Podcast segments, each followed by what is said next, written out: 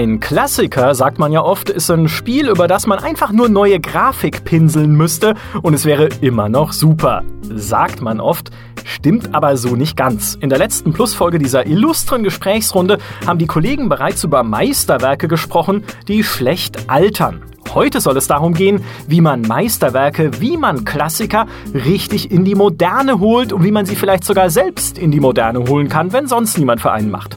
Mein Name ist Michael Graf und neben mir im als Tonkabine getarnten Hochofen der GameStar-Redaktion sitzt der Mann, der sich durch INI-Dateien gräbt wie ein Wurm durch den Apfel und jedes Remaster spielt und wenn es keines gibt, dann baut er es eben selber aus Mods zusammen. Christian Fritz Schneider. Hallihallo. äh, vielen Dank, dass ich hier sein darf. Das war ja eine fantastische Einleitung. Ja, ja, gerne. Ne? Äh, ich finde auch immer, wir sprechen ja häufiger so über die alten Spiele, die du wieder ja. zum Laufen kriegst und wie du sie wieder zum Laufen kriegst. Und so ein bisschen bisschen die Idee für diese Folge war entstanden, eigentlich aus, aus vielen einzelnen Gesprächen, aber so initial aus einem ganz kurzen Gespräch, das wir geführt haben über TIE Fighter, wo ich mich ja furchtbar aufgeregt habe, mhm. dass es in unserem 250er, 250er Ranking, die besten Spiele aller Zeiten, ja. auf Platz 121 steht, was einfach nicht sein kann, weil es fantastisch war. Ja, das gehört viel weiter nach vorne. Und du hast mir dann erzählt, dass man die Steuerung von TIE Fighter auf ein Gamepad mappen kann. Ja. Die ganzen Buttons. Ja. Ich wusste das nicht. Sehr gut. Das geht Gott sei Dank äh, mit der DOS-Box, wo man ja alle Tasten neu belegen kann, indem man einfach Steuerung F1 drückt, dann öffnet sich der sogenannte Mapper und das ist ein Tool, mit dem man die ganzen Tastenzuweisungen ändern kann und eben auch die Tastenzuweisung äh, vom Gamepad nutzen kann. Äh, was ein bisschen schwierig manchmal funktioniert, ist mit der Maus, da irgendwie so die, die invertiert und so eine Sachen umstellen, das ist ein bisschen fummeliger. Aber es geht und so habe ich das zum Beispiel bei TIE Fighter gemacht, dass ich mir die Steuerung einfach aufs Gamepad gelegt habe, weil ich kein, ich muss gestehen, ich habe keinen Joystick mehr zu Hause. und ich bin auch nicht mehr so geil auf Joystick, weil ich, mhm. früher war das irgendwie cool, so von der Hand Haptik, das gefällt mir gar nicht mehr so sehr. Ich habe es inzwischen lieber mit dem Gamepad. Äh, denn da habe ich auch alle meine Tasten schön zusammen und das hat wirklich gut funktioniert. Ich meine, so ein Gamepad, Xbox Gamepad hat zwölf Tasten, glaube ich. Äh, das reicht. Es gibt sicherlich vielleicht so eine Sache mit Energiezuweisung, wo man vielleicht nicht alles aufs Gamepad packt, sondern dann doch noch was auf die Tastatur. Aber das braucht man jetzt auch nicht so oft. Ähm, für die Grundfunktion und für, keine Ahnung, Subsysteme anwählen und sowas alles mhm. und bestimmte Zieldurchwahlen, das ist ja das, was am wichtigsten ist. Das kannst du dir alles darauf legen, es funktioniert äh, wunderbar, muss man ein bisschen rumexperimentieren. Das gleiche kann man beispielsweise bei FreeSpace auch super machen. Da kann man sogar intern machen, aber diese alten Spiele, das ist ja so ein, so, eine, so ein Klassiker, diese alten Spiele haben ja die Konfiguration in der Regel festgeschrieben. Mhm. Und damals, das war ja noch lange bevor die Leute auf die Idee gekommen sind, zum Beispiel Ego-Shooter mit Maus und Tastatur zu spielen und WASD zu benutzen.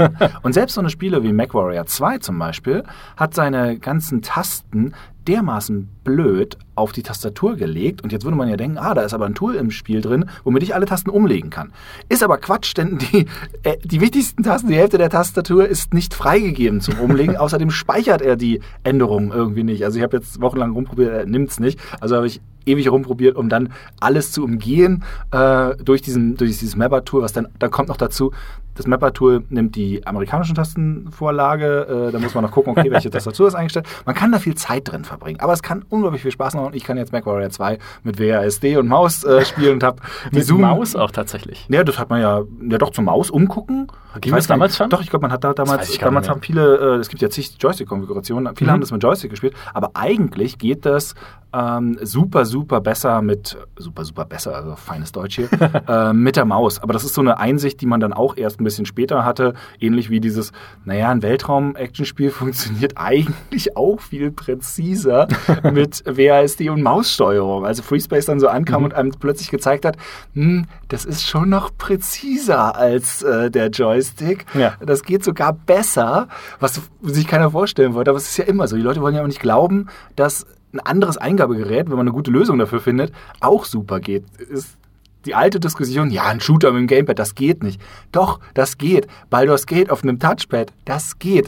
äh, Pillars of Eternity mit einem Gamepad auf der PS4, wunderbar. Divinity Original 2 mit dem Gamepad.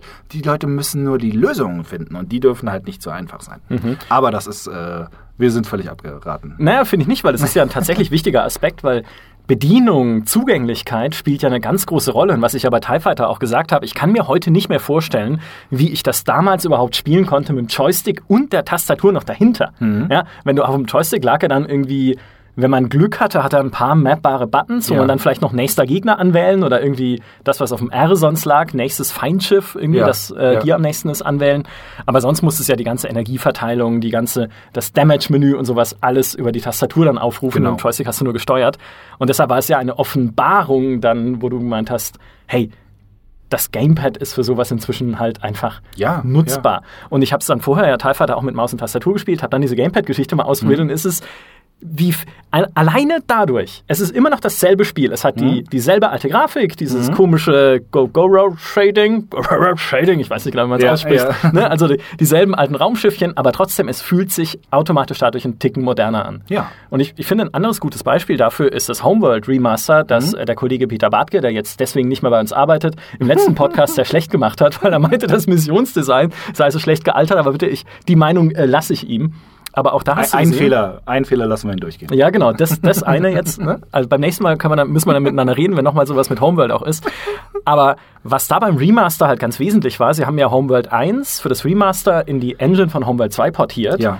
Und in Homeworld 1 war es ursprünglich so, dass du Bewegungsbefehle erteilen musstest, indem du die M-Taste gedrückt hast und dann mit der Maus irgendwo hingeklickt. Am besten auch noch mit, äh, was musste man nochmal gedrückt halten? Shift, glaube ich, um die, den Cursor hoch und runter zu bewegen im 3D-All. Oder die Leertaste? Nee, irgendwie, also auf jeden Fall, ich weiß nicht, ich habe es nicht mehr vor Augen, ich habe es tausendmal gespielt, aber auf jeden Fall sehr viele Tasten drücken. Ja. Und in Homeworld 2 haben sich dann gedacht, ah ja, no, Moment, es reicht da einfach, einfach links zu klicken für einen Bewegungsbefehl, äh, rechts zu klicken, Entschuldigung, auf der Maus. Und so haben sie das dann auch im Remaster halt einfach portiert, sodass du diese M-Taste nicht mehr brauchtest. Und was das alleine tut für den Spielfluss und für die Bedienbarkeit von dem Spiel, Ja. ist halt absurd.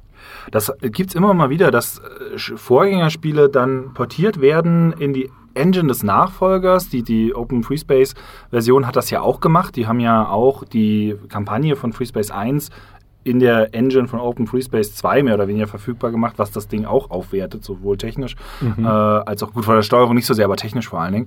Und ähm, das ist mir jetzt im, im Sommerurlaub total aufgefallen, als ich eins meiner absoluten Lieblingsspiele aus meiner Jugend nochmal gespielt habe, nämlich Little Big Adventure.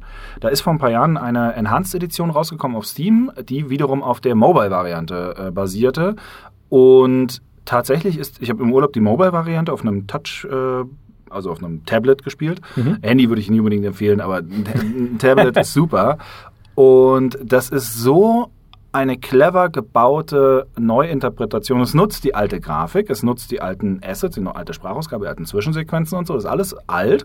Nur hast du jetzt eben die Touch-Steuerung. Du kannst entweder einfach irgendwo hinklicken und er geht dahin oder du hast halt diese klassische Gamepad-Emulationssteuerung, die ich oft nicht gut finde. In dem Spiel funktioniert sie aber gut. Und das ist 1994 rausgekommen. War ein bisschen clunky zu steuern, aber damals mein Gott, clunky zu steuern war Standard. Also wir wussten nicht, wir wussten nicht, wie, wie bequem und clever Spiele Lösungen finden könnten für viele Sachen. Das war uns überhaupt nicht bewusst, deshalb hat es uns auch nicht doll gestört. Äh, man hat das als normal empfunden.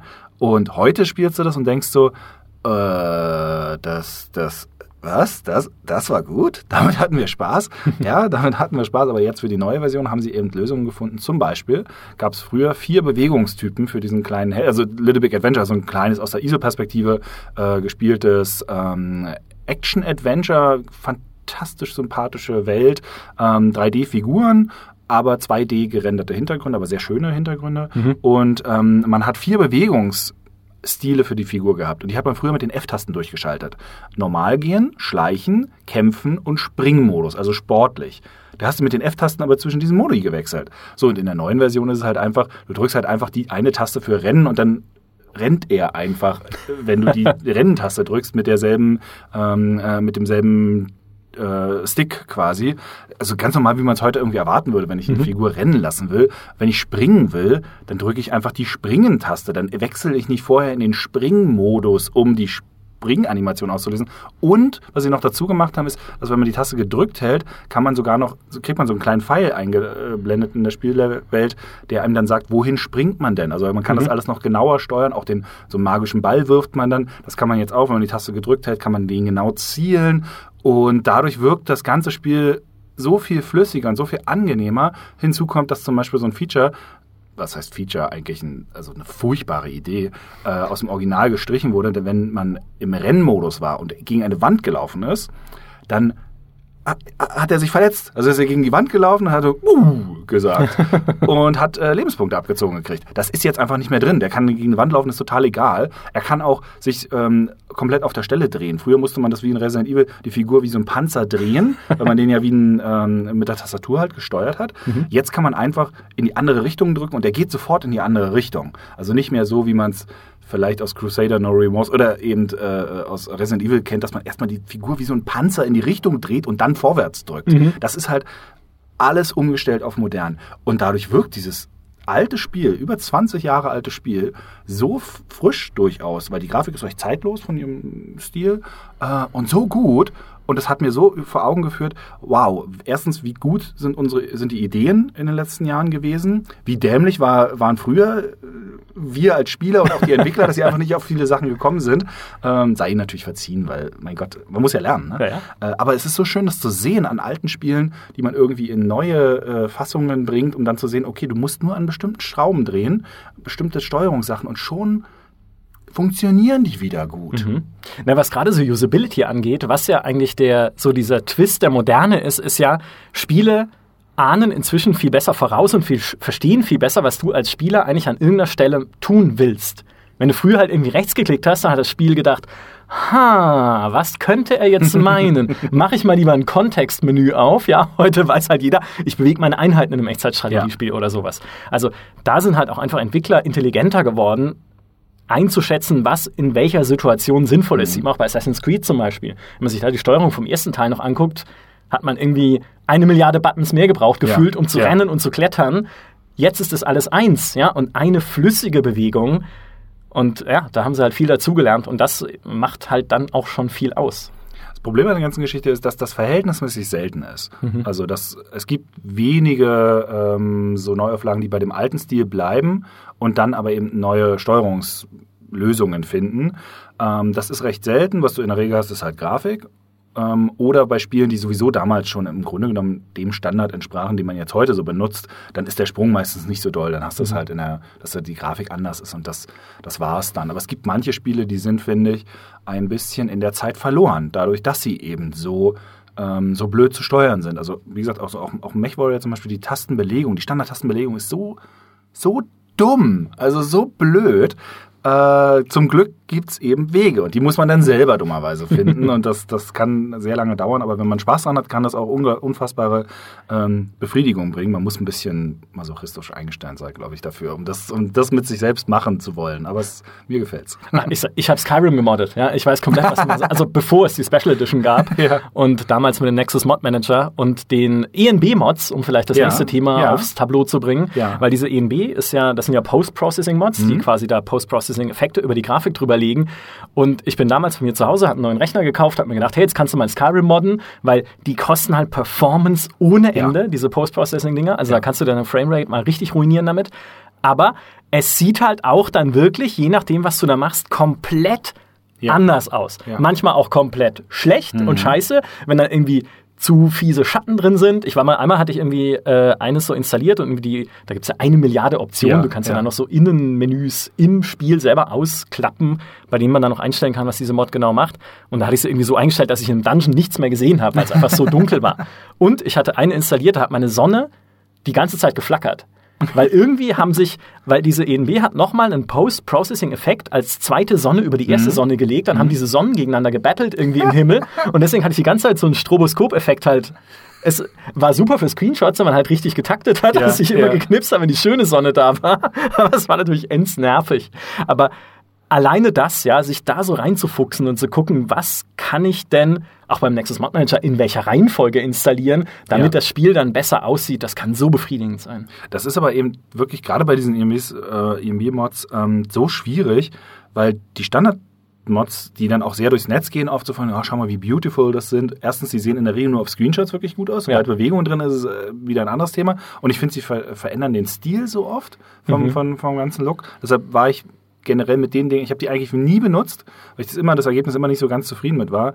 Äh, letztens bei Fallout 3 habe ich dann doch mal eine gefunden, wo ich mir einen Effekt davon rausgenommen habe, nämlich Fallout 3 hat standardmäßig keine Weltschatten, also Figuren werfen Schatten und Monster werfen Schatten, aber auch nur bis zu sechs Stück, glaube ich, gleichzeitig. Mehr stellt er nicht dar. Mhm. Aber zum Beispiel ein Zaun oder ein Gebäude wirft keinen Schatten. Mhm. Es wird zwar angeleuchtet, je nachdem, wo die Sonne steht, und ist dann heller an der Stelle, aber es, es, es, es entstehen keine Schatten in der Welt. Und diese Mod hat zum Preis von 30 Frames unter, un, in manchen Situationen. äh, nicht immer, aber also fast immer kann man es in 60 spielen, aber manchmal geht er halt runter so auf fast 30 Frames. Ähm, hat halt auf einmal Schatten reingemacht. Also das etwas, was überhaupt nicht im Code drin war, überhaupt nicht da. Also nicht irgendwas genommen und das ausgebaut, sondern wirklich irgendwie was Neues reingebracht. Das Ergebnis ist nicht, nicht perfekt, aber es ist halt schon, wenn man es an und ausmacht, auf einmal hat die, haben die Gebäude, werfen Schatten und es sieht halt alles viel stimmiger aus. Sie werfen sogar Schatten auf sich selbst. Also wenn da so ein Balkon ist, dann wirft der Balkon, das Balkongeländer, nochmal einen Schatten auf die Hauswand und solche Sachen. Also das ist dann alles da und das ist dann schon so, dann denkst du, wow, wie haben wir das damals gespielt? Ist uns gar nicht aufgefallen, dass da gar nichts, gar nichts einen Schatten ist. Bei Oblivion übrigens auch. Oblivion außer Bäume und Monstern wirft nichts einen Schatten. Ein mhm. Gebäude hat nie einen Schatten und so. Es gibt auch kein Screenspace äh, Ambient Occlusion oder solche Sachen. Das, das wirkt aus heutiger Sicht alles sehr platt. Äh, das ist man gar nicht mehr so gewohnt. Äh, aber auch selbst da gibt es Mods für, ähm, die, die wahnsinnig viele Ressourcen fressen und auch nicht perfekt funktionieren. Aber dann denkt man immer so, ach, jetzt, eine, jetzt ein schönes offizielles Remastered. Aber Todd Howard hat ja letztens gesagt, er ist jetzt kein großer Fan von, von Remastered. Also wir werden wohl kein Oblivion Remaster oder Fallout 3 Remaster ein richtiges sehen. Ich glaube, was Todd Howard eigentlich meint, ist, es wäre schon sehr viel Arbeit und ja. bei Skyrim war es einfacher. Ja, ja, ja klar, das, das, war, der, der, das, war, das war auch ein bisschen, was uns äh, bei der E3 jetzt davon abgehalten hat, so ganz an dieses Gerücht um das E3 Fallout Remaster mhm. zu glauben, weil das halt so ein Aufwand bei diesen Riesenspielen wäre, das irgendwie nochmal in eine neue Zeit zu holen. Denn Texturen reichen tatsächlich nicht. Das merkt man auch.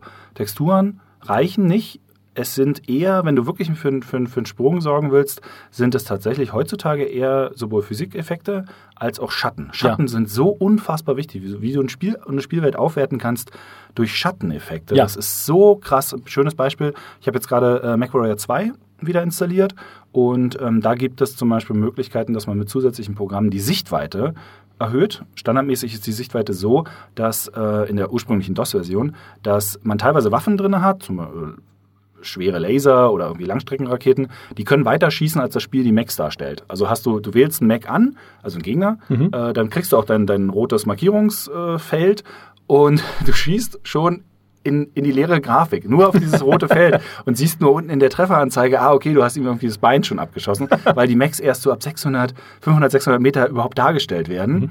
Und mit dieser Mod kannst du dann halt einstellen, ja, zeig mir einfach alles auf 5 Kilometer. Nachteil ist auch, funktioniert in manchen Missionen nicht. Manche Missionen schmeißen einfach einen Fehler, äh, aber in fast allen Missionen funktioniert es, kann man also schön so ein bisschen drumherum äh, arbeiten. Aber das ging zum Beispiel damals einfach nicht. Das hat die Land also Landschaft schon ein bisschen weiter dargestellt, aber die Macs nicht so weit dargestellt. Aber was MacWarrior 2 eben nicht hat, ist Schatten. Also die Einheiten werfen keine Schatten. Erst später in ein paar von den 3D-FX verbesserten Versionen und in der Engine von MacWarrior 2 Mercenaries, in der man MacWarrior 2 auch spielen kann, wenn man die Titanium-Edition hat, aber das geht jetzt zu sehr ins Detail. ähm, äh, da merkt man dann aber, okay, in der Version sind dann auf einmal Schatten drin und Schatten sorgen für so viel Verortung in der Welt, gerade ja. wenn, die Land wenn der Boden sehr einfarbig zum Beispiel ist, also sehr polygon, äh, sehr texturarm, was ja MacWarrior 2 im Original ist. ist ich finde ein sehr zeitloser Stil, also viel besser als diese 3D-FX-Versionen und so, wo mhm. sie sich gedacht haben, hey, wir haben eine 2 Megabyte große Textur, die benutzen wir doch jetzt mal für die ganze Welt. Das sah damals sagt man so, oh, das kann man machen. Heute denkt man nur so, mein Gott, sieht das scheiße aus. äh, da, dann lieber ohne Textur. Aber Schatten wären halt der Dreh, der noch ein bisschen fehlt. Ja. Ähm, ja, das, das, das fand ich ganz interessant zu sehen. Also wie, wie wichtig äh, Schatten sind. Anderes kleines Mini-Beispiel. X2 ist glaube ich, immer noch das einzige Spiel der X-Serie, in dem die Schiffe auf sich selbst Schatten werfen. Also wenn ein Schiff über ein großes Schiff rüberfliegt, dann sieht man den Schatten des Schiffs. Mhm. Ähm, das hat, glaube ich, die Serie danach nicht mehr, obwohl sie in vielen anderen Belangen viel, viel schöner geworden ist. Aber das war dann raus. Aber ich kann mich noch daran dran erinnern damals, dass ich so dachte, ja, genau, das muss, das muss sein. Und ich dachte dann eigentlich so ein bisschen, das ist jetzt der Standard, da gehen wir nicht mehr von zurück. Ja. Aber wir haben uns, in, es, es, es ist echt krass zu sehen, technisch, welche Rückentwicklungen es oft gibt oder dass Sachen stehen geblieben sind. 4.1 zum Beispiel, wenn du da die Waffe geschossen hast, dann hat die Waffe einen Lichteffekt erzeugt, der hat aber nicht nur Licht erzeugt, wie Standard. Also könnt ihr mal darauf achten in Spielen, wenn ihr schießt. In der Regel ist es heute Standard, dass wenn du schießt, entsteht ein Lichteffekt, dann wird die Umgebung erhellt. Mhm. Was aber nicht entsteht, ist, dass dadurch neue Schatten produziert werden. Das ist totale Ausnahme, weil das unglaublich viel Ressourcen frisst. 4.1 macht das, 4.2 nicht mehr. Äh, Alien Colonial Marines nach dem PC-Patch macht das auch und ist dadurch eins der coolsten Lichteffekte-Spiele, die es überhaupt eigentlich so stimmungstechnisch gibt. Das ist der absolute Wahnsinn. Da erzeugen sogar, wenn, das, äh, wenn, auf, äh, wenn auf Metall dann die Kugel schlägt, erzeugt die an der Stelle sogar nochmal dynamische Schatten, was halt für so viel Dynamik in, im Bild sorgt, wo man so denkt, dieses Katastrophenspiel hat danach ja diesen Wahnsinns-PC-Patch bekommen und hat ein paar Effekte drin. Da, da können heute Shooter noch nicht mithalten, was es nicht machen. Wie geil ist das? Dann haben sie endlich die Effekte eingebaut, die in der allerersten Demo, ja, damals, ja, sie auf der E3 ja, gezeigt haben, wieder drin waren. Ja, äh, doch drin das, waren. Ist, das ist total verrückt. Also, äh, und, und das ist, das, wie gesagt, das sind Sachen, die gehen heute ja, die macht man heute gar nicht mehr. Ein gutes Beispiel ist auch Red Faction Guerilla, diese Remastered-Version. Wenn man die jetzt so spielt und auch der Tontenor in der Presse war größtenteils so, ja, da hat sich nichts geändert. Das mhm. ist eigentlich das Gleiche. Ähm, und man spielt es und denkt so, ja, stimmt. Also ist, das ist so, wie ich es in Erinnerung habe. Aber die Erinnerung täuscht. Die Texturen sind deutlich besser. Äh, Wolken werfen Schatten. Und wenn man schießt, äh, entsteht ein Licht um, um, um das Mündungsfeuer herum. Das gab es alles im Original nicht. es ist nicht so ein krasser Riesenschritt, aber wenn man die Sachen dann doch mal nebeneinander sieht, dann kommt dieser typische Punkt, der immer kommt, wenn man Retro-Sachen hat und, und HD-Neuauflagen spielt, dass man so denkt, naja, das sieht doch so aus wie früher. Half-Life 2 Update sieht doch so aus wie Half-Life 2. Nee, sieht's überhaupt nicht. Half-Life 2 Update sieht so viel besser aus als Half-Life 2, aber dezent an kleinen Stellen. Und die Erinnerung täuscht natürlich, weil man früher dachte, das ist ja unglaublich, wie das aussieht. Wenn man dann das Original sieht, dann merkt man erst, äh, was? Half-Life 2 hat ja im Original nicht mal, wie heißt es denn, diese Überstrahleffekte? Äh, damals diese HDR, ja, also was genau. wir damals noch so dieses High Dynamic Range, äh, was, genau. was anderes ist als das HDR, was wir heute irgendwie haben. Genau. Aber es hat zum Beispiel auch nicht, äh, wenn eine Lampe im Raum ist, dann wenn, und, und, da ist ein Geländer, dann wirft dieses Geländer keinen Schatten irgendwo hin. Und mhm. diese Update-Version, die ja dann, äh, ich glaube 2015 oder so rauskam äh, und auf den ersten Blick eben genauso aussieht, hat das alles. Da hat auch die Welt, da wirft dann irgendwie, ein, wenn da irgendwo ein, Felsen ist, dann wirft der natürlich einfach einen Schatten auf den Boden. Und dadurch mhm. wirkt das alles viel, ähm, viel runder. Aber in Erinnerung hat man natürlich so dieses, ja, vielleicht 2 sah halt fast fotorealistisch aus, gerade mit diesen fotorealistischen Texturen so ein bisschen. Das, das sah aus wie früher. Nee, Nee, nee, nee, überhaupt nicht. Also ja, ich habe äh, vor kurzem wieder Vampire Bloodlines angefangen, ja. nur kurz, also ja. nicht wirklich ja. weit gespielt oder so. Aber auch das, das basiert ja ebenfalls auf der Source Engine, die auch Half-Life 2 benutzt hat. Und auch da ist es halt teilweise, wo du denkst, oh, ah ja, ja, wie schaut das aus? Bei Vampire Bloodlines dafür, ne, großes Lob an die Community. Mhm. Ich glaube, der letzte Community-Patch ist dieses Jahr erschienen. Ja, ja, da, da, da kommt immer noch wieder was. Ja, also nach, ja. ich glaube, 14 Jahre nach ja. Release. Ja. Wahnsinn. Die hören nicht auf, das also, ist der absolute Hammer. Das ist echt Wahnsinn, wie viele halt uralte Bugs jetzt noch gefixt werden und wiedergefunden. Das ist wiederum der Nachteil in der Sache. Ja, ja gut, aber immerhin. Ne? Drin waren.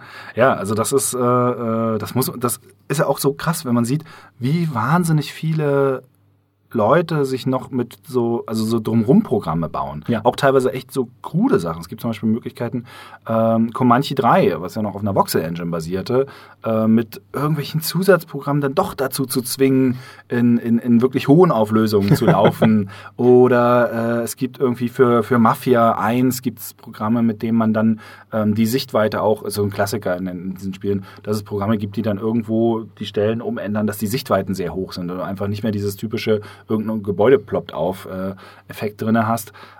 Das finde ich ist immer so krass zu sehen, wie viele Programme es um viele alte Spiele herum noch gibt. Und total schade ist es dann, wenn du dann halt merkst, dass so deine zwei, drei kruden Lieblingsspiele aus der Jugend überhaupt nicht mehr angefasst wurden, niemand sich, niemand irgendwas dafür gemacht hat und du natürlich selber auch keine Ahnung hast, wie du das jetzt noch irgendwie doll drehen sollst mhm. und äh, da einfach gar nichts geht. Irgendwie, keine Ahnung, äh, Night Dive sind ja jetzt die Macher, die das Forsaken äh, Remastered machen, aber die haben ja zum Beispiel auch Terra Nova, Strike Force Centauri, ja. das äh, vergessene Looking Glass, äh, nee, Looking Glass, Looking Glass war das, ja. Äh, Spiel, äh, was ein bisschen aus der Zeit gefallen war, das haben die auch wieder veröffentlicht, aber scheinbar konnten sie nicht so weit in den Code rein, dass sie irgendwas technisch ändern konnten. Sie konnten nicht die Auflösung hochpacken oder mhm. so oder äh, äh, Beschleuniger-Engines draufpacken.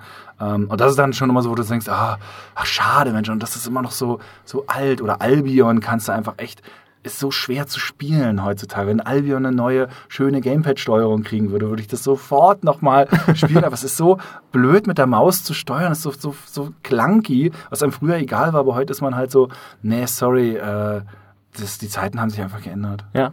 Aber um nochmal kurz die Lanze zu brechen, Terra Nova war ein Juwel. Super geiles Also das- Spiel, der Hammer. Dieses, das ist wirklich, das ist ein völlig übersehenes Spiel Ja, der ja. Menschheitsgeschichte. Ja.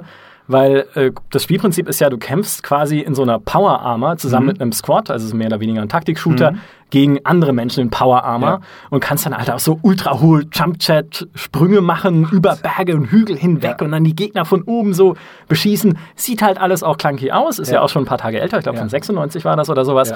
Aber also, wer das nicht kennt, leider kann es nicht vernünftig modernisiert werden, aber auf GOG gibt's Aber das. es, genau, es, es läuft ohne Probleme. Also man Ja. kann es wirklich, äh, das muss man ja auch GOG äh, und auch solchen Studios wie Night Dive zugute halten. Sie bauen die Versionen ja doch meistens so hin, dass sie recht gut zu spielen sind. Und das läuft ohne Probleme. Das startet mit der DOS-Box und dann ähm, geht das. Wunderbar schöne, cheesy, äh, Full-Motion, also Live-Action-Zwischensequenzen. Oh Gott, ja, stimmt. Furchtbaren Schauspielern. Das ist ganz, ganz schrecklich. Äh, dagegen ist Wing Commander Gold und das war schon ein bisschen grenzwertig, trotz der Stars.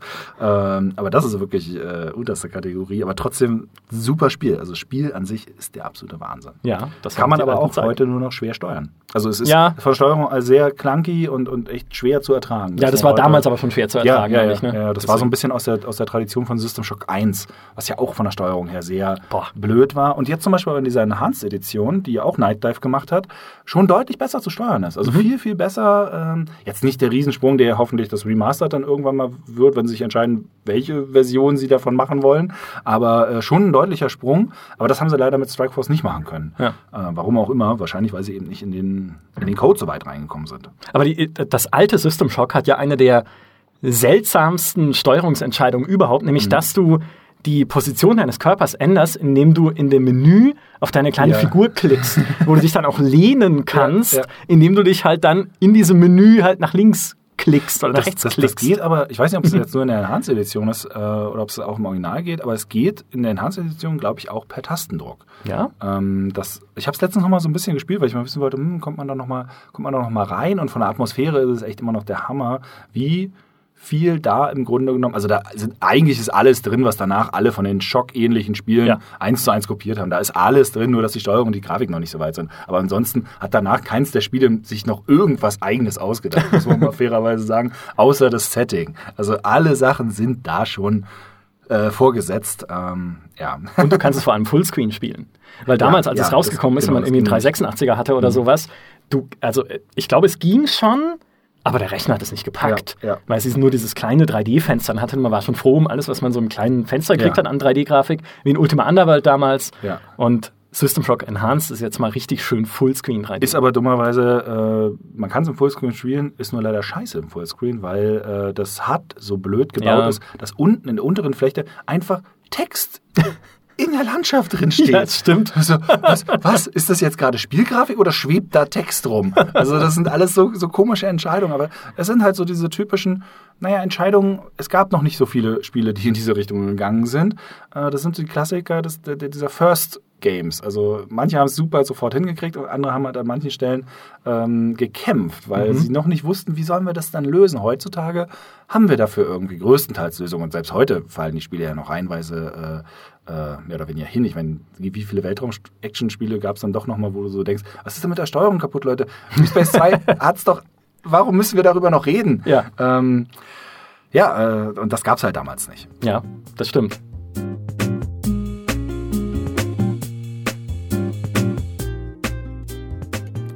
Dann gibt's aber noch den anderen Fall, weil wir gerade so ein bisschen drüber reden, von wegen, hey, man kann so alte Spiele ja äh, äh, verbessern. Und ich weiß, wir haben gesagt, wir reden über Klassiker und Top-Spiele, aber es gibt ja auch noch, also ich habe ein Herz für schlechte Spiele. Ja. Ich bin, ich, ich, ich weiß nicht, ich, finde das kruder Scheiß, der hat bei mir, äh, läuft bei mir offene Türen ein. Und kruder Scheiß war äh, Blackside Area 51, der Nachfolger zu Area 51. Ähm, witzigerweise von, von Harvey, Harvey Smith, ne? Ja. Äh, gemacht. Sein, sein, ich glaube, sein größtes Schande, Schande-Projekt. Da ist eigentlich alles schiefgegangen in der Produktion. Also wirklich alles schiefgegangen. Es sollte sicherlich mal irgendwie cool werden, aber es ist alles schiefgegangen. Das ist ein Ego-Shooter, ich glaube von 2007 oder, oder so. so, ja, ja, genau. Äh, Unreal Engine 3 sieht auch genauso diese typische Unreal Engine 3 Rotfärbung drin. ähm, Gibt es für die PlayStation 3, Xbox 360 und für den PC halt. Und man kann auf dem PC das Ding heute in 1080 sich so einstellen. Ist auch so, da hat auch niemand dran gedacht, dass jemand mal jemand jemals auf 1080 spielen würde. Die Ladebildschirm Bilder, die zwischendurch kommen, sind halt nur 27. Da ist halt jetzt ein großer schwarzer Rahmen drumrum, weil niemand damit gerechnet hat, was Technologie durch 1080 schafft, das wird es niemals geben. Obwohl man es sogar im Hauptmenü vom, von der PC-Version einstellen kann. Ähm, also es ist wirklich ein äh, vom Setting cooler Shooter, irgendwie Alien-Invasion ähm, auf, der, äh, auf der Erde. Und man kämpft halt mit so, so Army-Dudes dann gegen die, die halt die ganze Zeit dumme Sachen sagen ähm, und dumme Sachen eigentlich auch machen. Aber ich, ich, ich finde sowas, finde so eine Sachen einfach vom Setting her geil.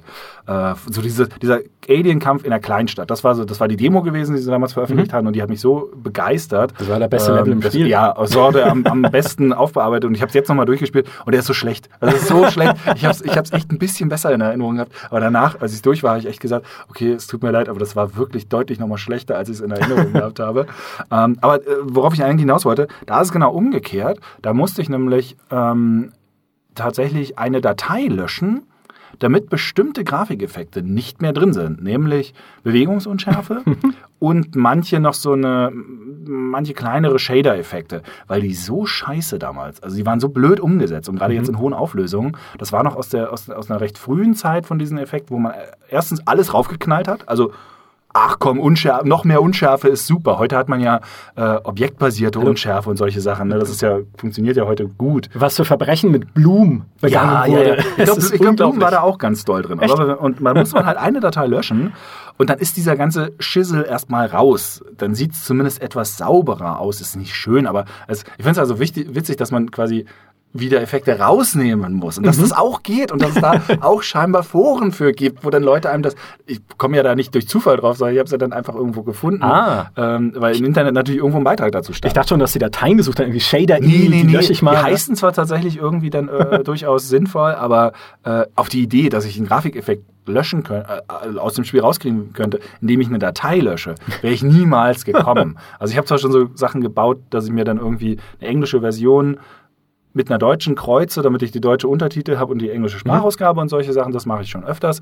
Aber auf so eine Idee wäre ich noch nie, äh, da bin ich noch nie drauf gekommen. Also das ist, das ist übrigens auch noch echt eine schade Sache im ganzen Bereich Retro, ist ein bisschen was anderes, aber dass es so wenig deutsche Fassungen immer gibt von mhm. den, von den Retro-Spielen. Die meisten kriegst du, ähm, in der Regel nur auf Englisch. Selbst, selbst bei, bei GOG oder bei Steam, bei Steam erst recht, da sind selbst viele Spiele, die gar nicht so alt sind, aber die später halt so auf Steam veröffentlicht wurden, fast immer nur die englische Version. Ja. Und es gibt eine, da mal Applaus an dieser Stelle.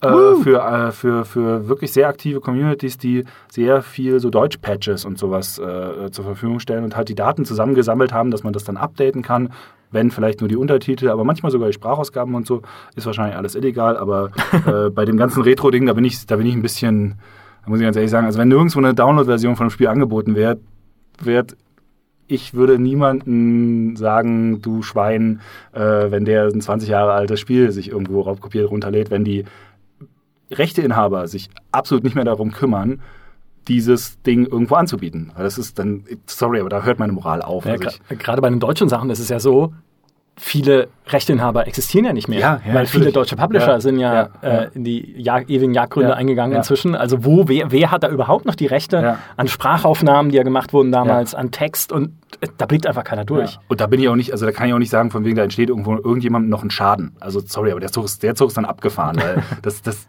so, da, so, moralisch kann ich an der Stelle nicht sein. Irgendwo ist gerade der Nachlassverwalter von CDV aus dem Schlaf aufgeschreckt und sagt, was? Es gibt Spiele von uns im Netz? Jemand hat Lula runtergeladen? ja.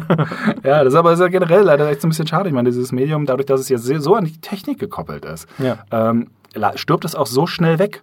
Filme ist dann doch nochmal ein bisschen was anderes. Ähm, wenn da nicht irgendwie gerade die, die Spule äh, verbrennt irgendwo oder wie bei Dr. Who überschrieben wird, dann hast du das schon noch irgendwie größtenteils. Aber Spiele, wenn die Technik nicht mehr drumherum funktioniert, dann kriegt den Mist mal zum Laufen oder kriegt man ja. die Daten irgendwo her. Also das ist schon, das ist schon ein hartes Stück Arbeit. Immer alles aus der Windows 95, 98 Ära ist wenn nicht verloren, so doch ja. zumindest enorm schwierig halt heute zum Laufen zu kriegen. Ich habe Flying Saucer.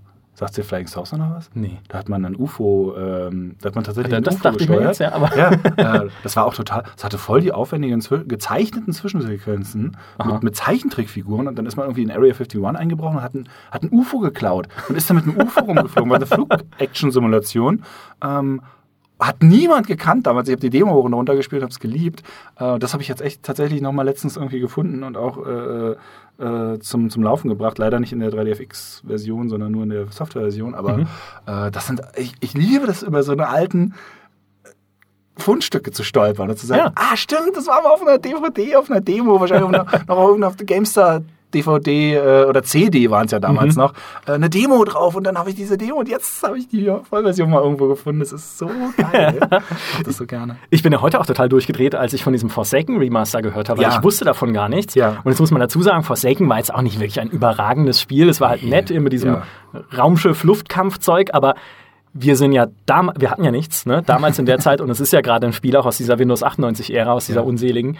Und wo wir damals halt wirklich enorm irre geworden sind, waren farbige Lichteffekte. Ja. Ich weiß es auch noch im Jedi Knight Add-on, genau, im Mysteries of the Sith, ja, ja. wo es dann halt zum ersten Mal irgendwie hinten so farbige Wandflächen gab, die irgendwie farbig angeleuchtet waren. Und du saßt davor und hast gesagt, boah, das ist die nächste Generation des das World. Jetzt ist der Fotorealismus erreicht, wenn eine Bahn eine rote Wand hat. Ja, also das ist auch so krass, wenn man zurückschaut, wie oft wir vom Fotorealismus gesprochen haben. Ja, ja. Das Far Cry zum Beispiel. Ja, ja. Und heute guckst du immer in Far Cry, die Landschaften sind immer noch schön, ja. aber die Figuren. Ja, oh. ja, das ist hart. Aber äh, das ist ganz witzig, dass du das gerade sagst, weil äh, das war ja auch in den 3DFX-Karten, lag ja immer dabei in Incoming. Ja. Extinction oder so, dieser, dieser Top-Down-Shooter. Ja, richtig, ja, ja, ja, und, äh, und, oder irgendwie so in dieser Richtung heißt ja, der irgendwas, irgendwas, mit X, irgendwas. Ja. Mhm. Und äh, halt äh, das, was wir jetzt gerade, was haben wir gesagt? Incoming, äh, äh, Quatsch, Forsaken. Forsaken. Das waren immer so diese Spiele mit drin. Das Geile war, ich hatte nie eine 3D-Beschleunigerkarte. ich habe alles auf, auf also auf dem, auf dem Pixel-Modus gespielt. Ich habe hab, äh, äh, Wing Commander Prophecy im Pixel-Modus gespielt. Oh. Also ich habe wirklich diese ganze, diese ganzen Spiele Hä? damals, die man so, oh geil, guck dir mal die 3DFX-Version davon. Ich hatte sowas nie. Ähm, meine Eltern waren nicht so wahnsinnig davon begeistert, dass das Kind so wahnsinnig viele Spiele spielen wollte. da habe ich nicht unbedingt die beste Technik gekauft. Ich habe das halt alles in dieser Pixel-Version gespielt. Und wenn ich die oh, Sachen jetzt zum Laufen kriege mit diesen Gleit-Emulationen, mhm. Lens of Lord 2, äh, das, das Interstate 76 und das dann mit Gleit über so eine Emulation zum Laufen kriege und dann auch noch ein 1080 und ich sitze da rum und denke so, oh, ist das geil, ist das cool, das ich hatte, zu sehen. Ich hatte damals tatsächlich auch nie eine 3DFX-Karte, aber OpenGL gab es ja, mhm. Gott sei Dank für viele Spiele und ich hatte so eine, äh, ja, auch nie wirklich gute Riva TNT halt mhm. einfach im Rechner und zumindest Wing Commander lief bei Unreal da musste ich schon sehr viel in den Configs rum, ja. rumbasteln, damit das dann irgendwie, wo ich, ey, wie ich mich aufgeregt habe, weil du hattest ja keine Referenz, es gab ja kein Internet. Ja. Das ist vielleicht, ich meine, das führt jetzt echt zu weit, aber ich habe Unreal installiert oder Unreal Tournament und habe mich gewundert, dass es keine Spiegelung gibt mhm. in Spiegeln. Und ich wusste nicht, ist es korrekt oder ist es ein Grafikfehler? Mhm. Und habe dann angefangen, in den, in den Menüs und in allen möglichen Config-Sachen alle möglichen Sachen umzustellen, um zu gucken, ob ich diese dummen Spiegelungen hinkriege. Mhm. Und ich weiß bis heute nicht, ob es wirklich Spiegelungen gab in Unreal Tournament. Doch, gab's. Ha, siehst ja, du, okay, ja, gab's. scheiße, dann war es die dumme Grafikkarte. Ja, ja. ja und äh, der kleine Micha saß damals da und hat sie nie gesehen. Witzigerweise, wo du gerade sagst, Unreal Tournament, äh, beziehungsweise auch Unreal, äh, das war ja die Unreal Engine, klar. Und dann hat man ja immer, die Unreal Engine hat ja dann, wurde ja in tausend Spielen damals verwendet. Mhm. Aber natürlich hat nicht jedes Spiel alle Features genutzt. Aber Unreal und Unreal Tournament hat zum Beispiel das Feature genutzt, Detailed Textures. Das war so ein, das musste man dann irgendwie in irgendeiner kleinen INI-Datei oder in irgendeinem kleinen Mini-Menü anmachen, dass wenn du an die Wand rangegangen bist, die Textur eben nicht einfach nur dann immer verwaschener wurde, sondern dann hat sie so eine kleine Mini-Struktur bekommen. Mhm. Dass du, egal wie nah du an der Wand dran standst, die Texturen hatten so eine kleine Struktur und wirkten dadurch immer noch echt. Und natürlich habe ich in jedem Unreal Engine betriebenen Spiel dann natürlich immer in den INI-Dateien rumgefummelt und, und diese Detail Textures angemacht. Und fast keins dieser Spiele hat das halt unterstützt und genutzt. und das war dann immer so dieses, aber ich habe doch die Detail Textures angemacht, Deus Ex. Jetzt sieht doch, sieht doch bitte etwas besser aus. Und Deus Ex hat sich geweigert, besser auszusehen. Aber äh, was mir gerade noch eingefallen ist, wo wir gerade über dieses von wegen, hey, äh, äh, farbiges Licht. Eine Sache, auf die ich auch da wieder einen Applaus an die Community und an, an, an, an manche Leute, die da so ähm, viel wissen, wie es geht und so viel Energie reinstecken, ist das ganze Thema, ähm, ich weiß gar nicht genau, wie es heißt, also neue Engines für alte Spiele. Mhm. So umschreibe ich es jetzt mal. Äh, ganz bekannt gibt es das bei Duke Nukem, bei ah, Quake, ja, ja. bei Doom. Also dass der alte Code, und da wird tatsächlich der alte, oder sagen wir mal die alten Daten, also die alten WAD-Dateien und die alten Spieldaten werden genommen, gut, bei FreeSpace ja im Grunde genommen auch, ja. und werden ähm, in einen neuen Source-Code übertragen und neu interpretiert. Mhm. Und was da möglich ist, da bin ich teilweise so erstaunt. Bei Quake 2 ist es der Hammer. Es gibt mehrere äh, Source, Source Code-Varianten von dem Spiel. Auf einmal hast du halt richtig krasse Wassereffekte, richtig krasse dynamische Beleuchtung überall. Die Taschenlärmen werfen richtige Schatten. Es ist alles voll mit farbigem Licht. Ja. Ähm, du hast völlig, völlig neue Grafikeffekte drin. Ähm, was ich sogar noch teilweise bei, der, bei, bei Quake noch ein bisschen nachvollziehen kann, weil da so viel drumherum ist. Aber wo es mich halt am meisten geflasht hat, äh, im Nachhinein war, es gibt eine neue Engine für Dark Forces, und zwar die Dark XL Engine. Oh ja, genau, davon habe ich gehört, das habe ich nie ausprobiert. Ja, die ist, die ist leider nie ganz fertig geworden und ich glaube, dass der Typ, der die Macht offiziell das eingestellt hat, weil auf seiner Seite kann man die nicht mehr runterladen. Der, der, der Bereich ist einfach tot, also man kann da nicht mehr rankommen. Es gibt ein paar andere Stellen, wo die Versionen noch angeboten werden und man kann das komplette Spiel auch nicht komplett sauber durchspielen. Es gibt ein paar Level, da muss man wissen, was man machen muss, um so kleine Bugs zu umgehen, damit es weitergehen kann. Ähm, aber es ist nicht sonderlich schlimm und es gibt ist auch alles dokumentiert, was man da machen muss. Mhm. Aber das ist halt der absolute Wahnsinn. Wir reden hier von einem Spiel von, ich glaube 1995 oder 94. Äh, Dark Forces war damals in Deutschland noch indiziert. Ähm, und das ist im Grunde genommen wie Doom, nur mit Star Wars Setting und man konnte schon hoch und runter gucken. Und es waren aber immer noch 2D-Gegner, also immer noch platte Sprites. Und da war natürlich noch nichts groß mit Lichteffekten und so einem Zeug. Und jetzt, wenn man, wenn man die, die, die Spieldaten, die Originaldaten hat, die bei Steam und GOG und so gibt und die dann über diese XL-Engine startet, dann hat man erstens WASD-Maussteuerung, was ja damals nicht drin war. Also mhm. wirklich ja. freie Maussteuerung ist drin. Es ist drin 16 zu 9, 1080 äh, Auflösung ist drin. Es ist drin farbiges Licht. Also wenn irgendwo eine rote Lampe ist, dann erzeugt die farbiges Licht drumherum. Und Aha. auch die Laserschüsse erzeugen farbiges Licht. Das ist in diesem einen äh, dritten oder vierten Level, wo du in, in dieser äh, Kläranlage unterwegs bist. Mhm. So geil, wenn du mit dem Blaster da durchschießt und es ist auf einmal farbiges Licht überall. also, ähm, oder wenn dann so diese Schild-Power-Ups, ähm, die auf dem Boden rumlagen, die so, so grün, grün leuchteten, die waren natürlich einfach nur grün bemalt früher. Und jetzt haben die einen richtigen Glow und erleuchten die Umgebung. Und das ist so geil, dieses alte Ding zu sehen. Natürlich auch alles gefiltert und so. Witzigerweise so durch die hohe Auflösung, das ist so, so geil. Ähm, niemand hat damals mit solch hohen Auflösungen gerechnet. Und diese, diese Sprites, diese ausgeschnittenen 2D-Figuren, waren nicht ganz sauber gearbeitet. Die haben an den Seiten, das sind also wie ausgeschnittene Pappfiguren im Grunde. Und es ist so, als würde an den Seiten manchmal bei den Figuren noch ein ganz winzekleiner äh, Streifen Pappe an der Seite sein, ja. den man jetzt durch diese wahnsinnig hohe Auflösung so ein ganz klein bisschen sieht. Mhm. Aber das ist natürlich auch total charmant, das in dem Fall dann zu sehen. Aber das ist einfach, es ist so geil, es ist so cool. Das geht übrigens, äh, das macht die, das geht mit der Engine auch mit äh, Outlast, nee, Out, Outcar, Out, äh, Outlaw, Outlaw, Outlaw, so Outlaw, der genau, die, von die, die Engine unterstützt das auch mhm. und Daggerfall wohl auch. Ähm, oh. Wo es ja auch zig Source Neuportierungsprojekte ja. und solche Sachen gibt. Ja, Aber das finde ich halt, also wie, wie, wie viel um diese alten Spiele herum teilweise noch gemacht wird von manchen Leuten, die sich da so reinfummeln und die das können natürlich auch. Ich habe ja, ich kann keine eine einzige Codezeile vernünftig zusammenschreiben.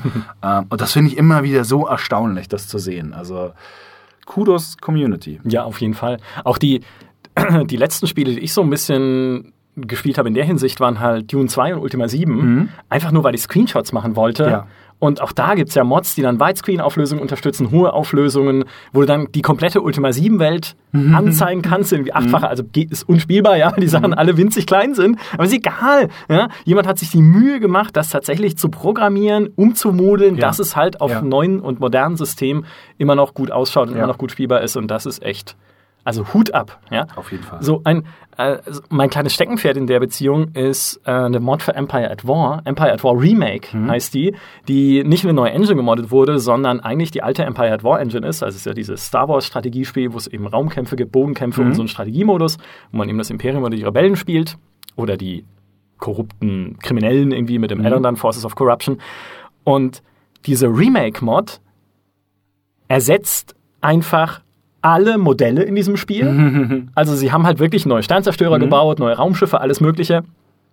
Und es sieht, also die Bodenschlachten sind, die klammern wir mal aus, es ist in Empire at War eh Mist, also mhm. das spielt sich auch nicht gut und da haben sie auch nicht viel gemacht, sieht auch irgendwie käsig aus in der Mod, aber diese Raumschlachten sehen so gut aus, weil sie eigentlich so die, ich finde, die, die farbigen Lichteffekte unserer Zeit mhm. sind jetzt halt eben so Post-Processing-Sachen mhm. und Partikeleffekte. Mhm. Und da ist es eben dann so, wenn irgendwie einem Sternzerstörer in so ein Geschützturm abgeschossen wird, das kannst du ja machen, du kannst ja die Schiffe dann so zerlegen und mhm. einzelne Systeme anvisieren, dann ist es vielleicht nicht realistisch, aber es sieht fantastisch aus, dass dann so Rauch da rausquellt. Ja, die Explosionen ja. sehen toll Ja, aus. Und du hast dann halt wirklich so diese Großkampfschiffe, wo dann irgendwie hinten raucht's, wo dann das Triebwerk abgeschossen Mhm. wurde und vorne raucht's, wo die Geschütze abgeschossen wurden. Sieht halt fantastisch aus. Aber diese Mod macht, finde ich, einen Fehler, oder nicht einen Fehler, aber äh, wagt etwas, wo ich auch finde, dass sie beim System Shock Remaster ein bisschen aufpassen müssen. Sie fügt nämlich auch neue Sachen hinzu. Mhm. Weil das dann heißt, hey, wir machen Empire at War in neuer Grafik und ich so, yay, yay, yay, yay. Mhm. Und bauen all die Raumschiffe ein, die ihr schon immer drin haben wollt. Und ich dann sage, uh, das ist ein guter Mhm. Ja. zweiter Schritt. Ja. Ich meine, es gibt Supermods für Empire at War, die auch neue Schiffe einbauen, wie Thrawn's Revenge und sowas. Ja. Also ganz toll, wie sich da auch Leute Mühe geben mit Balance und sowas. Aber wenn ihr sowas macht, wenn ihr so eine Portierung macht in die neue Zeit, portiert doch erstmal den Kern. Ja. Und bei System Shock musste ich nämlich auch schlucken, wo sie dann gesagt haben, ja, wir machen ja ein Remaster, aber wir können auch neue Sachen hinzufügen, haben auch Ideen für neue Sachen. Wo ich sage, macht lieber ein geiles Remaster. Konzentriert euch drauf, das alte Spiel, so wie es war, gut in die Moderne zu holen, Ja. mit besserer Bedienung und besserer Grafik, besserer Beleuchtung vor Ja, allem. ja. Und bastelt nicht noch Sachen dran, Ja. die, mit denen ihr dann Gefahr lauft, dass ihr es wieder versaut. Ja. Oder dass sie dann halt einfach auch nicht so gut sind wie bei den Baldur's Gate Remasters, Ja. wo du halt denkst am Anfang, okay, das ist, das ist eigentlich Baldur's Gate mit Mods, ja, mit, mit, heiß, äh, mit, mit Fullscreen-Mods oder mit, mit Breitbild-Mods, die es ja eh schon gab, ja, und dann halt auch ein paar Quests dran geflanscht, die nicht so gut waren wie alles andere, was im Spiel Ja. eh schon drin ist. Ja. Das finde ich, so geht, das, das geht dann für mich schon Schritt zu weit irgendwie. Das ist ein bisschen ein gutes Beispiel, ist da ähm, tatsächlich wieder Half-Life. Da gibt es auch die Cinematic Mod. Und die Cinematic Mod wertet die Grafik extrem auf, aber sie ändert den Stil vom Spiel. Und zwar massiv. Also ähm, sie ändert irgendwie, wie die Bäume aussehen. Sie macht Obje baut viel mehr Objekte in die Welt rein. Also das ist nicht mehr das Half-Life, wie es original war vom Stil her. Es ein, wirklich ein spürbar anderer Stil. Das ist sehr aufwendig gemacht und, und äh, ist auch, sieht auch gut aus. Aber wenn ich zum Beispiel Wahl habe und will jetzt Half-Life 2 spielen, dann immer lieber Half-Life 2 Update, weil das halt den Stil beibehält und nur halt die Sachen verbessert, die man heute erwarten würde, dass sie besser sind. Aber nicht halt, auf einmal stehen da irgendwie keine russischen LKWs auf der Straße und so ein Zeug. äh, oder die Küstenstraße ist nicht auf einmal voll mit Bäumen Ja. und eine Waldstraße, sondern nee, die Küstenstraße soll die Küstenstraße sein. Ähm, das ist immer so, ein- so ein wirklich schwieriger Balanceakt, der eben sehr, sehr schnell schiefgehen kann. Das ist bei, bei ähm, X-Wing Alliance, nee, doch, X-Wing Alliance, ähm, da gibt's ja auch dieses X-Wing-Projekt, wo sie alle Raumschiffe austauschen gegen besser modellierte. Da hat super funktioniert, weil das sind halt einfach deutlich hübscher texturierte und, und viel mehr polygonhaltige Modelle. Aber sie machen halt nicht jetzt von wegen, ja, und jetzt kommen übrigens noch alle Raumschiffe aus Raumschiff Enterprise dazu. also es bleibt alles im Original und das ist tatsächlich so ein, so ein, schwieriger Sprung. Ich hatte gerade noch irgendein anderes Projekt, wo, wo das auch mit dem von wegen, hey, wir machen, wir machen das neu und noch dazu was. Ach genau, ähm, einer der, der, wie ich finde, größten Fails der letzten Jahre in Sachen Remakes, das Remake von Outcast. Ah ja. Mhm. Ähm, denn da haben sie sich entschieden, auch ins Spiel einzugreifen. Sie haben die Kämpfe schneller gemacht. Die Projektile fliegen jetzt zum Beispiel sehr schnell und sind nicht sehr gut zu sehen. Auch die Treffereffekte sind nicht mehr so stark. Was ja Fallout- Outcast hatte einen sehr markanten Stil in seinen Kämpfen. Die waren recht langsam und du hast aber auch sehr gut gesehen. Du konntest richtig sehen, wie die Projektile, die Projektile sahen eher aus wie, als würde jemand äh, äh, so, so Nüsse nehmen und, und auf jemanden Stimmt. werfen. Und dann auch hast du auch den Einschlageffekt sehr, sehr gut gesehen. Ähm, das ist im neuen Spiel gar nicht mehr. Das ist viel, viel schneller, wirkt halt viel ja, moderner natürlich. Aber sie haben dann das auch so gemacht, dass die Kamera, sobald du zielst, über die Schulter sehr nah in so eine klassische Schulterperspektive geht, während du, wenn du rumläufst, eine klassische Third-Person-Ansicht hast. Ähm, also ein starker Zoom drauf ist. Nur haben sie die Kamera nicht dynamisch genug gemacht, sondern sobald du über den etwas unebenen Boden läufst, wackelt die Kamera wahnsinnig doll mit. Und ich habe halt echt so gedacht, ich hätte schon gern einen Teil dieser neuen Grafik, aber kann ich bitte die alte Steuerung äh, wieder haben? Oder zumindest die alte Kamera, nicht diese unfassbar nervöse, nahe Kamera, kann man auch nicht auswählen, man kann auch, die haben den, den Ego-Modus rausgeschmissen zum Beispiel, äh, stattdessen haben jetzt die, die Figuren, die in der Spielwelt rumlaufen und Outcast war ein sehr immersives Spiel, die haben jetzt über den Köpfen so, so, so Facebook-Smileys, was gerade ihr Gemütszustand ist und so ein Zeug, wo du halt wirklich so denkst, teilweise kannst du ausschalten, aber also irgendwie, obwohl da Originalleute dran beteiligt waren, haben sie es so verschlimmert durch diese Neuerung. Auch die Hauptfigur sieht halt jetzt, die sieht 20 Jahre jünger aus. Ähm, was ich fand, hatte nie das Gefühl, dass der Cutter Slate so ein wahnsinnig junger Nathan Drake-Typ ist, sondern der war ein bisschen so ein abgehalfterter so ein Bruce Willis-mäßiger. Gut, der hat ja im Ja, Deutschen eben, auch die genau. Stimme gehabt, ne? Äh, Und die neue Figur sieht halt aus wie so ein junger Nathan Drake und, und äh, passt dann aber gar nicht mehr wiederum zur deutschen Stimme, was gut ist jetzt natürlich eine Übersetzungssache, ne?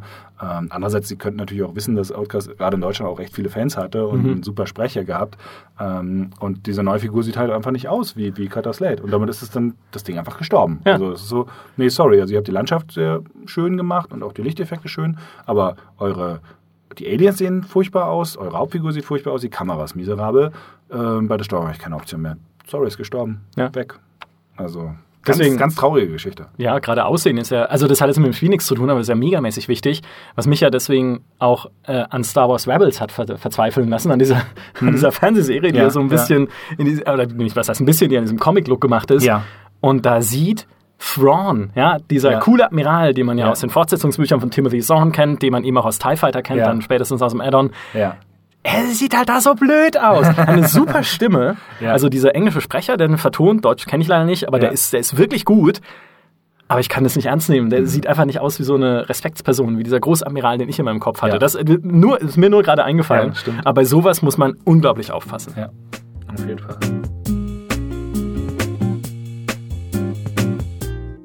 Ich meine, wenn bei Outcast jetzt schon Originalleute mitgearbeitet haben, Mhm. ja, die ja eigentlich wissen müssten, was die Stärken ihrer Spiele waren und was der Look ihrer Spiele war. Ja. Es gibt ja auch Entwickler, die tatsächlich vorbildlich darin sind, ihre Spiele langfristig zu supporten Mhm. zu unterstützen. Nicht viele, aber Blizzard zum Beispiel hat mich halt im April echt also das hat mich überrascht, dass Ja. dann nochmal ein Patch kam für Warcraft 3, der das nachgeliefert hat, was ich mir seit 2008 für Warcraft 3 wünsche, nämlich 16 zu 9 Support.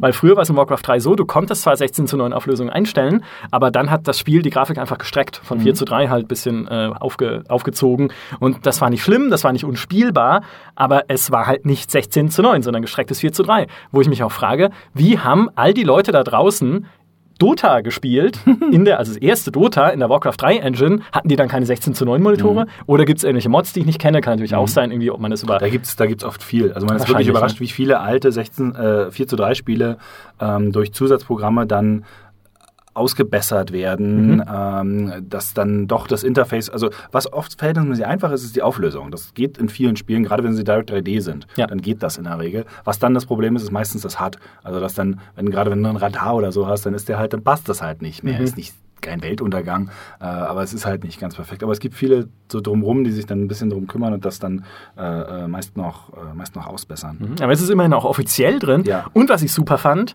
war der letzte Patch für Diablo 2, weil der vorletzte Patch für Diablo 2, ich weiß nicht mehr, wann das war, hat den Mac-Installer kaputt gemacht. Also konntest du das nicht mehr auf dem Mac installieren. Und Ich habe ein MacBook zu Hause und äh, Diablo 2 ist immer ein Spiel für die einsame Insel, also es muss da immer drauf sein.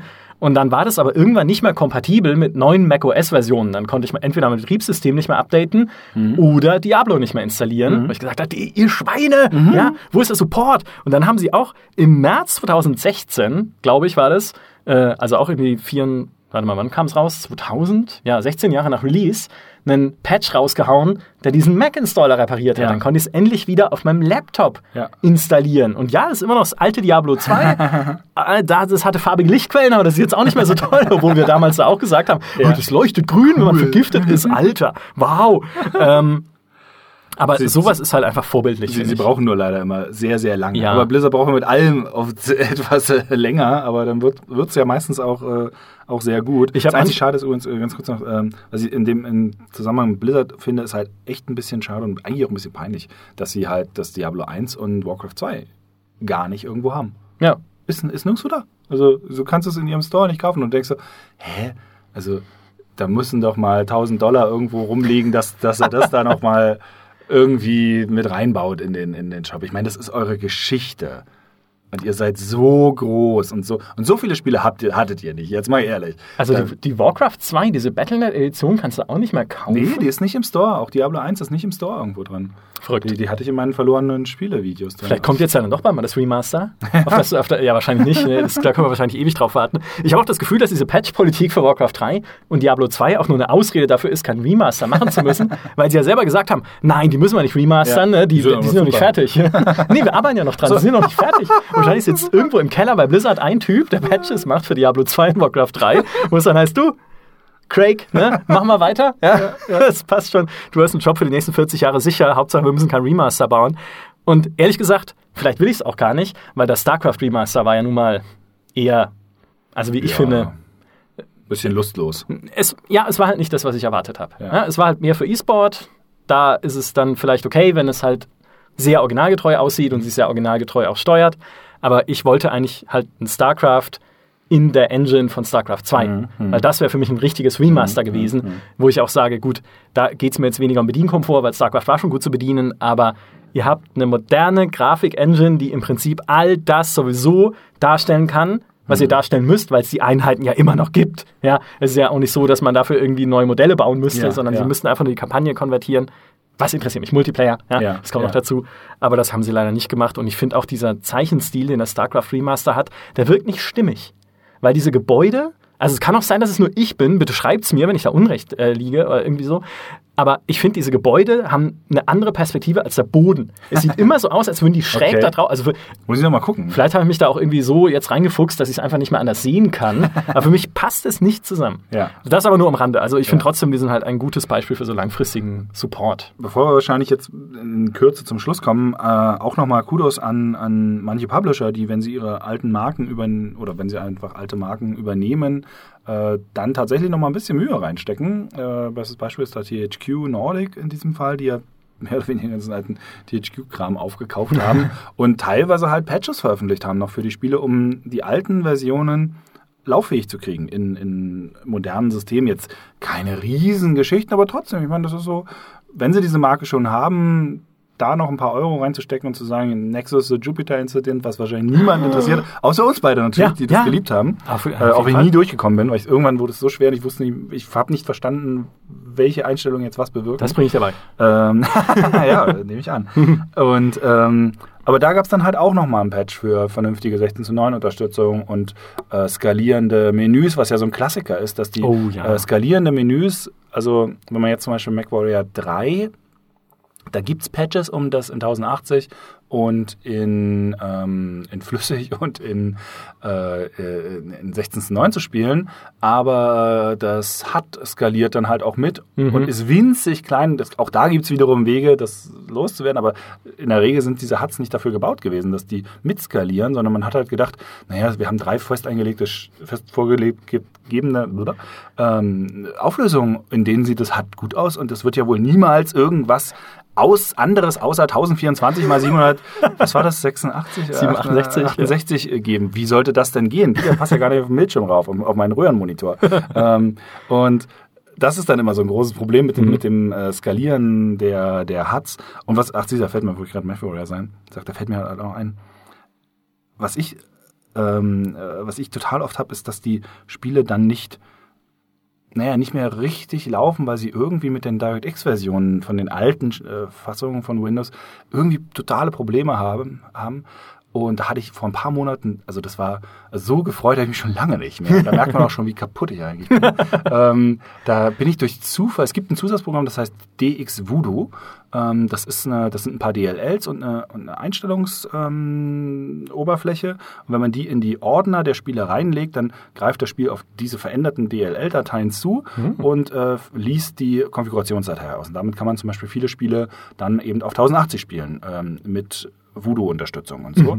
Und in, in schöner Grafik und dann kann man noch V-Sync anmachen und eine anisotrope ähm, Filterung und solche Sachen. Und das gibt schon eine ganze Weile, gab es alle paar Jahre mal eine neue Version, aber die Version, die ich hatte Anfang des Jahres, die hat nicht mit MacWarrior 4 vernünftig funktioniert. Und MacWarrior 4 ist tatsächlich unter Windows 10 furchtbar kompliziert zum Laufen kriegen. Das Spiel ist echt, das muckt nur rum. Generell die MacWarrior-Spiele ziemlich schwierig.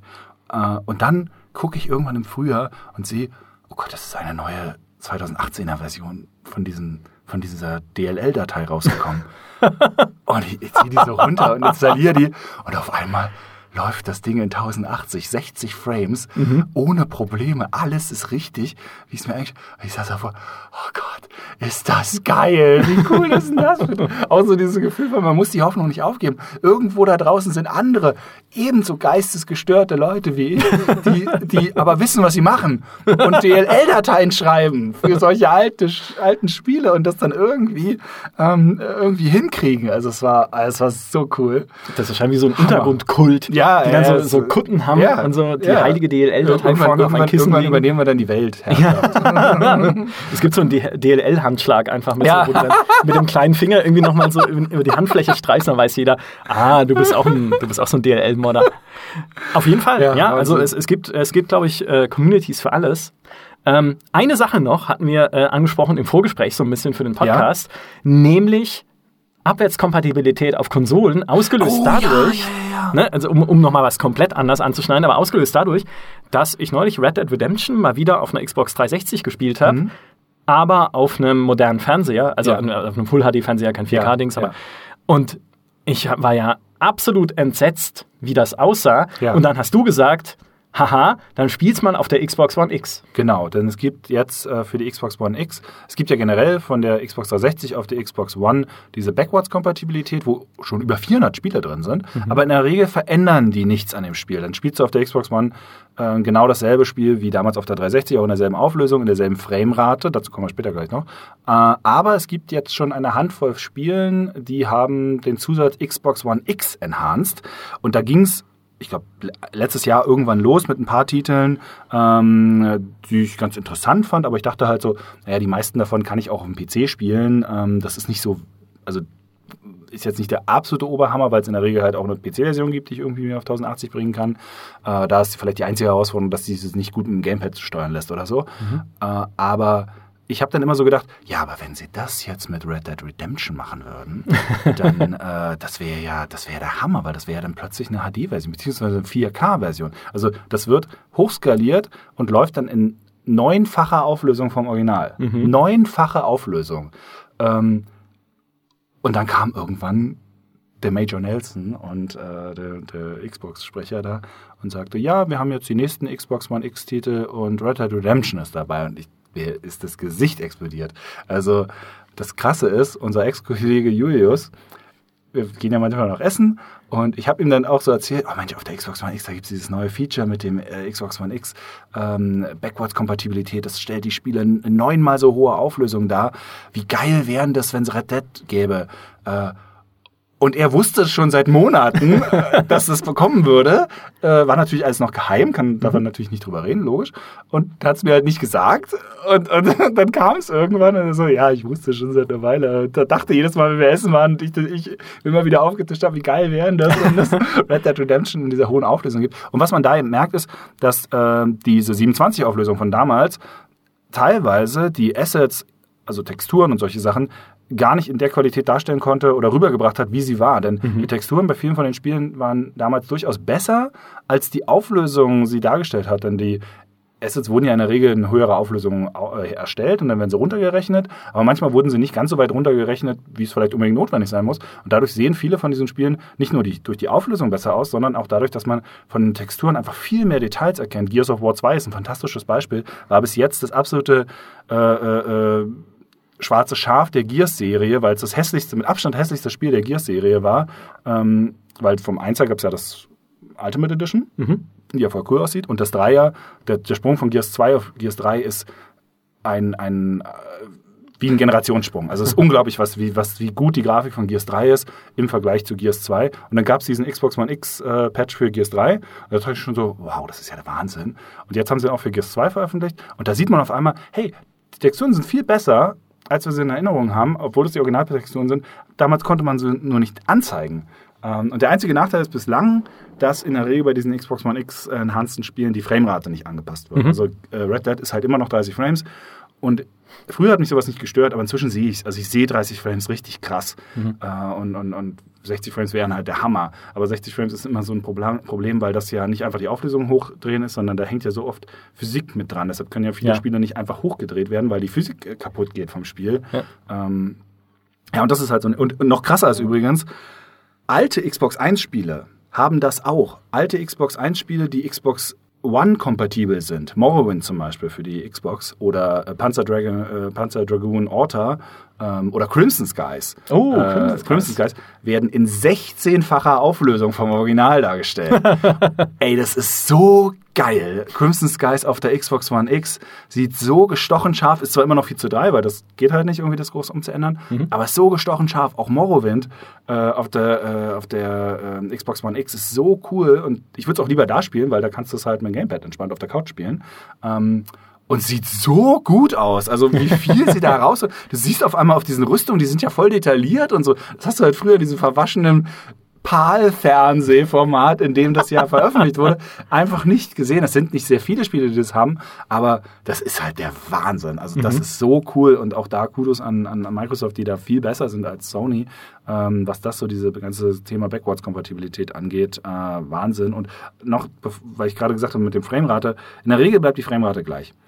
Äh, jetzt ist aber letzte Woche oder vorletzte Woche äh, Ghost Recon Advanced Warfare, Warfighter ähm, veröffentlicht worden, was ja ein anderes Spiel war als auf dem PC damals. Das war, also die Konsolenversion war die tausendmal bessere Version als die PC-Version. Und bislang gab es das halt auf der Xbox 360. Das ist auch ein super Spiel. Und jetzt haben sie es auf der Xbox One X kompatibel gemacht. Es erhöht leider nicht die Auflösung, sieht aber trotzdem recht scharf aus eigentlich, das, äh, das Bild. Ähm, aber es erhöht die Framerate. Die Framerate war früher 30 Frames, jetzt ist es 60 Frames. Und das ist total selten, dass sowas mal passiert. Ähm, ja, ist aber einfach so. Und ich habe es gespielt und dachte so, irgendwie fühlt sich das so anders an. Was ist denn da los? Und dann, also, ja klar, das sind 60 Frames. Also, ah, ich finde das, ich finde das, das ist auch wirklich so dieses, wo ich immer so denke, ah, was wird wohl diesen Monat backwards kompatibel werden? Und dann wird's halt, das ist halt das nächste Spiel, was es halt auf dem PC schon seit Ewigkeiten in 1080 ohne Probleme geht. Ja, dass man so denkt, jetzt macht doch die Dinger, macht doch Mech Assault 1 und 2 endlich. Ja. Wo bleibt denn das? Verdammte Axt. Oh. Man muss übrigens äh, dazu sagen, Julius wusste das schon vor mit Red Dead Redemption, weil er in der PR-Abteilung von Rockstar jetzt arbeitet. Das weiß vielleicht nicht jeder. Ach so, ja, Und nicht ja, in einem genau. Untergrundkult ist, der sich da Ja, drüber, ja. obwohl es sowas ähnliches ist, die PR-Abteilung von Rockstar. Rockstar ist eh Stimmt, so ein genau. bisschen. Ja, So. Wahnsinn. Ja, tatsächlich. Aber das ist ja wirklich, Spiele in die Moderne zu holen, Mhm. ist manchmal vielleicht gar nicht so schwer, Mhm. wenn man weiß, wo man anpacken muss. Übrigens mein, vielleicht das zum Abschluss, mein Traum-Remaster-Projekt, das es aber nie geben wird, ist ja Thief, das erste Dark Project. Mhm. Für mich war das zweite, aber eigentlich das erste, in einer Engine, die vernünftig dynamische Schatten darstellen kann. Und Naja, Mhm. die was, Engine vom dritten. ja, eigentlich. ja, ja, okay, ja, stimmt. Die konnte okay. ja super, der Schatten. Das stimmt, die konnte es. Und was es auch konnte, war diese The Dark Mod für die Doom, äh, für die Attack Ja, Engine stimmt, 3. stimmt. Mhm. Für die Doom 3, Mo- äh, für die Doom 3 Engine damals, weil die Doom 3 Engine kann ja nichts außer Licht und Schatten. Mhm. Aber das kann sie super. Aber das, Das kann sie so fantastisch. geil. Und da, das war genau der Punkt, wo ich mir dachte, "Oh, baut die Kampagne nach Ja, ja, von, ja. von Thief in dieser Dark Mod. Ja. Und ich werde nie wieder irgendwas anderes spielen. Also vielleicht, das ist übertrieben, aber es wäre es wär so fantastisch gewesen. Also Ja. darauf warte ich noch. Falls jetzt irgendjemand eine Mod kennt, die genau das macht, oder irgendein Projekt kennt, das genau das macht, äh, lasst es uns wissen. Dann spiele ich es rauf und runter von mir aus. Aber das, das wäre so mein Traumprojekt Ja, noch. das kann ich absolut nachvollziehen. Mehr Schatten. Der Schatten-Podcast. Wenn das passiert, mach mal einen Schatten-Podcast. Du bist eh der Mensch, der am meisten über Schatten redet.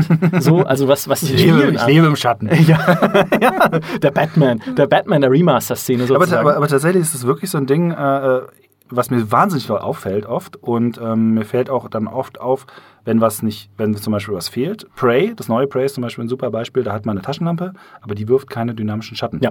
Und ähm, ich habe auch die Entwickler gefragt, warum sie das nicht haben, weil die CryEngine kann das natürlich problemlos. Und ähm, sie haben halt gesagt, da kommt zu viel Unruhe ins Bild rein. Also wenn man umschaut. Äh, jetzt hat allerdings auch da wieder die aktive Community äh, gab es eine Mod, die das aktiviert hat und die das sogar so weit umgestellt hat, dass jede Lichtquelle im Spiel zu einer echten Lichtquelle wurde. Also das Ganze, also da wo keine Lampe ist, ist auch kein Licht. Und alle Lampen sind inzwischen zerstörbar. Aha. Also die flackern dann auch so richtig geil, total. Ich weiß nicht, wie die Mod das so macht.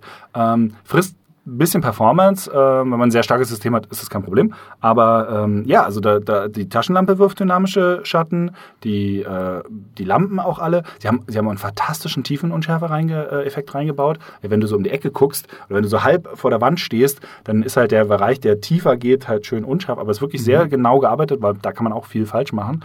Ähm, und die Mod macht das halt, baut das halt rein. Dynamische Lichteffekte viel stärker. Also wer Prey nochmal spielt, schaut mal auf äh, Nexus Mod gibt es irgendwie eine dynamische ähm, Grafik, dynamische Schatten-Mod-Geschichte. und das macht so viel aus. Es gibt für Skyrim zum Beispiel auch, aber Skyrim Engine ist leider beschränkt auf vier Schatten gleichzeitig darstellen. Zumindest die von der, von der Enhanced Edition. Ich glaube, bei der alten haben sie es irgendwann mal hinbekommen, das zu umbauen. Aber das Problem ist halt bei größeren Räumen, der schaltet dann einfach andere Lichtquellen aus. Mhm. Dadurch flackern die dann weg. Aber äh, theoretisch Skyrim mit komplett überall dynamischer Beleuchtung zu haben. Weil die meisten Lichtquellen in Skyrim sind gar nicht dynamisch. Die leuchten zwar, aber wenn du da vorbeigehst, werfen die gar keinen Schatten. Ähm, wenn, das, wenn man das umbauen würde, dass es überall richtig komplett dynamisch wäre, das sieht so geil aus. Mhm. Also auch wenn sich der Monster da durch diese Schatten bewegen, was ah. das ausmacht, das ist einfach absoluter Hammer. Kann man äh, nicht anders sagen. Und Alien Colonial Marines, so schlecht es vielleicht äh, sein mag, aber in Sachen Licht- und Schattenarbeit, die ersten paar Level sind unfassbar jetzt. Also wie cool das zusammenwirkt und wenn man dann schießt und so, äh, was da alles, was da alles los ist an, und wie viel das ausmacht.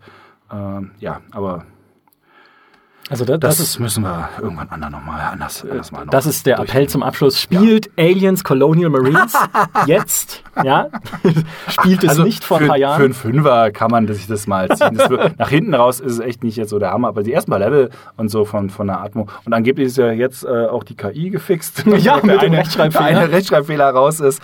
ähm, das ist schon deutlich, deutlich besser geworden, als das ursprünglich war. Und äh, Alien Colonial Marines ist zum Beispiel ein perfektes Beispiel dafür, was zeigt, zeigt, wie unfassbar stark der Effekt von Ambient, äh, Screenspace Ambient Occlusion sein kann ähm, auf das Gesamtbild. Wie rund ein Bild wirkt, wenn man das anmacht und wie unrund es wirken kann, äh, wenn man es nicht anmacht. Ja. Ähm, wie plötzlich Objekte im Raum stehen und man denkt, hä, hier passt doch gar nichts zusammen. Kingdom mhm. Come Deliverance hat das ja auch, wenn du in ein Gebäude reingehst, haben die Objekte keinen Screenspace Ambient Occlusion und auch keine Schatten von Lichtquellen in dem Gebäude oder nur manchmal. Mhm. Und äh, da wirken dann die Objekte oft, als würden sie im Raum schweben. Zum Glück gibt es auch da eine Mod. Und so unser Kollege äh, Stefan Seiler von Candyland hat auch mal ein Vergleichsvideo gemacht, wie das aussehen kann, wenn man halt die äh, Screenspace Ambient Occlusion anmacht ähm, und wie cool dadurch wie rund die Innenräume dadurch wirken, weil die Objekte einfach aussehen, als würden sie in den Raum reingehören und nicht irgendwie auf dem Boden schweben. Also ja, es ist, also es macht unfassbar viel aus.